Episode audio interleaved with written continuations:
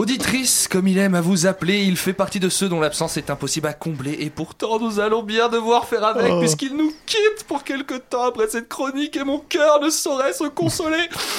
C'est l'heure du monde selon Pitoum. Merci Erwan Animateur, mateur de film amateur, fan du grand Mélenchon, à ne pas confondre avec le grand méchant long, hein, celui joué par Rocco Siffredi dans l'adaptation pornographique du Petit Chaperon Rouge. Auditrice pleine de conviction comme un Marseillais de pastis, mon vice. Oui, c'est une petite intro aujourd'hui. Nous sommes le jour de l'annonce de la candidature de Bayrou à l'élection Euh, présidentielle. Donc euh, probablement quelque part entre 2002 et 2007, hein, mais comme il ne pouvait pas reprendre son bus au colza qui roule désormais pour Macron, il a tenté un nouveau truc pour annoncer sa candidature, le bug informatique. Ce qui nous fait remonter encore deux ans plus tôt, le 31 décembre 99, alors qu'isolé dans un chalet de haute montagne, ma mère, ma sœur et moi attendions avec angoisse que les ordinateurs du monde entier explosent, ce qui finalement est un sentiment assez proche de celui que l'on peut ressentir aujourd'hui, pour peu que l'on ne se réveille pas tout juste d'un coma de 10 ans. Bonjour Euh, Brice, il s'est Oui. pas du tout présenté François Bayrou. Ah non? Ah non, que dalle. Ah merde Nada, niet, Non. Wallou. euh, Alors nous sommes le jour où Bayrou a décidé de ne pas se présenter et en fait on s'en fout tout pareil. Bonjour Oui c'est une longue intro aujourd'hui.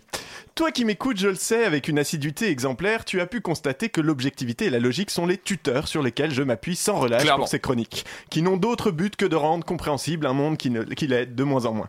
Il est donc essentiel, pour ne pas dire vital, que ton opinion se base sur le raisonnement et la rationalité.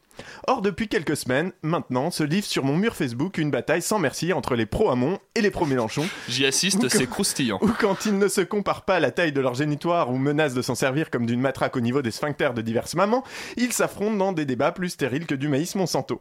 Et du coup, ça me fait poser des questions. hein. Quels sont les arguments qui peuvent nous convaincre, à part ceux de Ryan Gosling et Scarlett Johansson? Alors il se trouve que des scientifiques se sont posé la même question, hein, et ont même trouvé une réponse qui s'appelle le biais de confirmation. Comme c'est pas hyper sexy, on va essayer de rendre ça un peu plus fun. Prenons l'exemple de PNL. Imagine qu'on te donne à lire un article qui propose à la fois d'étudier le champ lexical de leur texte, suivi d'une analyse de leur utilisation de l'autotune. Bon, eh bien, en fonction de si tu es un jeune chébran au tympan plus atrophié que la bite d'un centenaire puceau, ou un vieux con qui n'a jamais accepté d'écouter autre chose que du MC Solar, tu retiendras le fait que ce sont les premiers Français à utiliser l'autotune comme les Américains, ou que bordel, leurs lyrics sont ponctués de trucs du genre j'aimerais un gosse mais à laquelle de ces putains le faire, l'hôtesse est trop top top, hum, je te refais la scène, ou encore je suis dans ta rue, je m'en bats les steaks, ma bite va leur plaire. Et que c'est vraiment pas végétarien tout ça.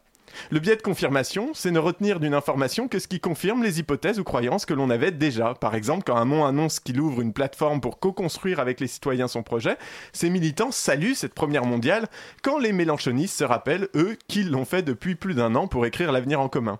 Le biais de confirmation, c'est ce qui fait que quand Hamon dit qu'il ne veut pas couper de tête pour rassembler la gauche, Erwan, tu comprends, je ne veux pas sacrifier ma place au sein du parti et mettre en péril ma carrière pour une élection que c'est même pas sûr du tout qu'on va la gagner à la fin. Quant à un moniste, lui entend plutôt qu'on a besoin de tout le monde, même des trous du cul.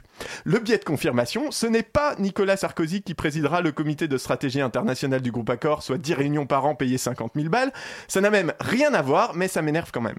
Le biais de confirmation, c'est ce qui me fait me demander à quoi servent les débats puisque les autres ne comprennent pas que de toute façon j'ai raison.